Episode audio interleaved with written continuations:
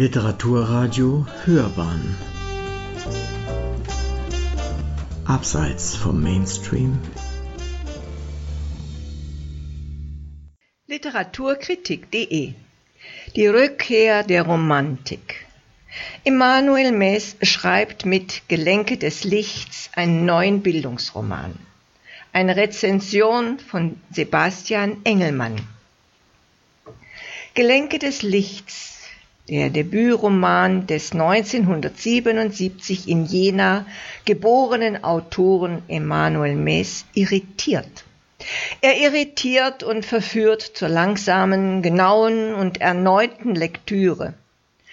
Im Zug zwischen Paderborn und Gummersbach konnte ich den Text nicht aus den Händen legen und auch nach Großbritannien hat er mich begleitet. Einige der Stationen des Protagonisten habe ich in diesem Jahr also mit nachvollzogen. Dabei war der erste Satz des Buches für mich allerdings zunächst eine Hemmschwelle. Vor einigen Jahren, als ich einen Abend lang vergeblich auf dich wartete, ergab sich die Gelegenheit, wieder einmal einem Mond zuzusehen. Lange musste ich mit mir kämpfen und beinahe habe ich das Buch direkt wieder zur Seite gelegt.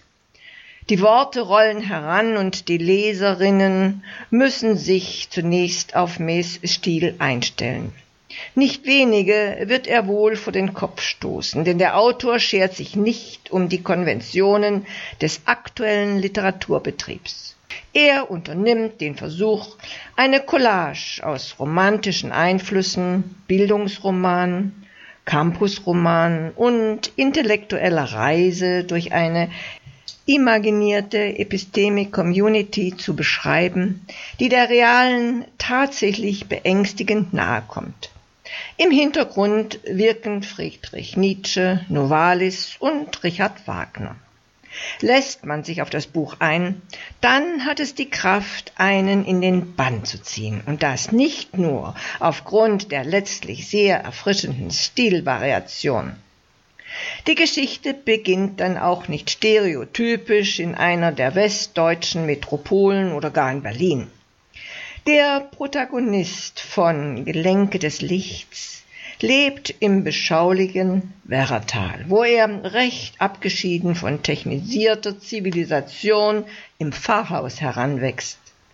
Dementsprechend wenig verwunderlich ist es, dass die Beschreibung dieser beinahe unberührten Natur, die sich dem Heranwachsenden entbirgt, einen großen Teil der Erzählung ausmacht. Beschreibungen, dichte Beschreibungen gelingen Mess durch den gesamten Text hinweg. Diejenigen, die jetzt meinen, dies sei zu langatmig oder irrelevant, werden keine Freude an Gelenke des Lichts haben. Denn erst in den Beschreibungen wird die Romantik und der feine Witz des Textes ersichtlich. Die Einflüsse des Pfarrhauses und ein Gefühl für das Unendliche wirken hier möglicherweise im Hintergrund.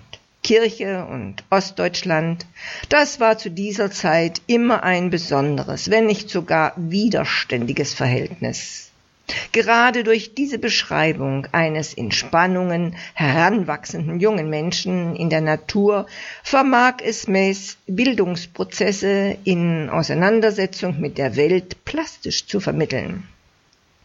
Während hier einige von einer ungesteuerten Entfaltung des Protagonisten sprechen, ist doch hier eher die klassische Figur aus dem Fragment Wilhelm von Humboldts zu erkennen, nachdem sich der Mensch auf mannigfaltige Arten mit der Welt in Verbindung setzt. Dabei ist der Mensch immer der Gefahr ausgesetzt, von der Welt überrannt zu werden, sich in ihr zu verlieren und sich letztlich zu entfremden. Das Verhältnis von Mensch und Welt ist also eines des stetigen Annäherns und Entfernens, ganz so, wie Meses beschreibt.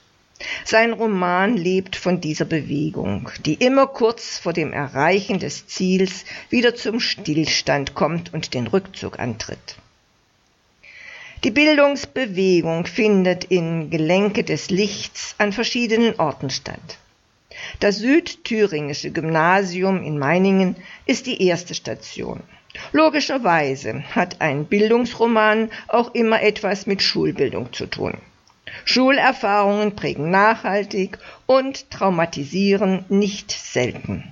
Heidelberg, Berlin und entrückte Elite-Universitäten folgen als Stationen der Selbstbildung und des Bildungswegs eines sich selbst findenden Homo academicus. Die universitären Institute der Nachwendezeit, Musik, Prosa, das alles nimmt Einfluss auf den Protagonisten. Oder besser, damit setzt er sich selbst auseinander. Auch eine Konferenz sichtlich der Germanistik wird besucht und als soziales Event dargestellt. Im Zentrum der Romantik, dem Peter Neumann letztes Jahr mit Jena 1800 ein eigenes Buch gewidmet hat, verläuft sich der Protagonist auf einer Wanderung durch die Jenaer Berge. Dabei gelingt dem Autor etwas, was mir das erste Mal wirklich untergekommen ist. Er beschreibt Orte, die mir selbst bekannt sind, auf eine Art, die ich nicht anbiedernd, sondern sehr gekonnt, fast schon evokativ nennen möchte. Man befindet sich mit Mäß an den Orten, die er beschreibt, er hat die Atmosphäre der Berghänge um Jena in Text gebannt. Was bleibt nach der Lektüre? Der Eindruck, dass dieses Buch noch länger hätte sein können.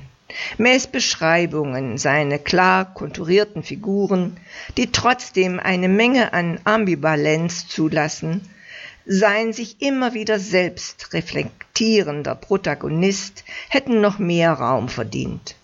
Möglicherweise ist die geraffte Form aber auch dem Aufbau der Erzählung geschuldet. Am Ende ist dann nämlich doch die gesamte Welt zu nahe gekommen. Es bleibt dieses Buch Gelenke des Lichts, die wohl ideale Lektüre für all diejenigen, die ein wenig Romantik, Lyrik und Pathos in ihrem Leben suchen, das Alltägliche gerne wieder verzaubert wissen wollen. Das gelingt Maes mit seinem Debüt und dafür verdient dieses Buch Beachtung und eine Geschichte von unerreichbaren Liebesobjekten, sowohl intellektueller als auch ganz realer menschlicher Art gibt es zum stilistisch ansprechenden Leseerlebnis noch obendrauf. Sie hörten die Rückkehr der Romantik Immanuel Mess schreibt mit Gelenke des Lichts einen neuen Bildungsroman. Eine Rezension von Sebastian Engelmann. Es las Marlisa Tumm.